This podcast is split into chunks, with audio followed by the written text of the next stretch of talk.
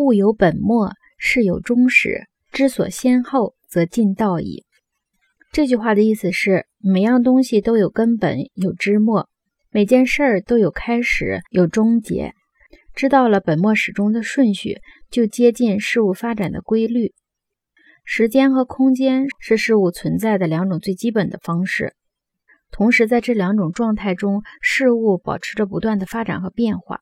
农业中的粮食种植就分为松土、播种、施肥、灌溉、收割和打捻等多个环节。如果不遵循播种的时间和规律，或者颠倒收获和施肥的次序，那么粮食种植就无法达到预期的目的。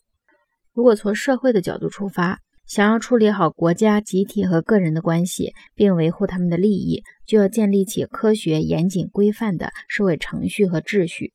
作为一国的执政者，如果真正能够做到物有本末、事有始终，遵循事物发展的规律，严格按照程序办事儿，那么加快发展、为民造福，则尽道矣。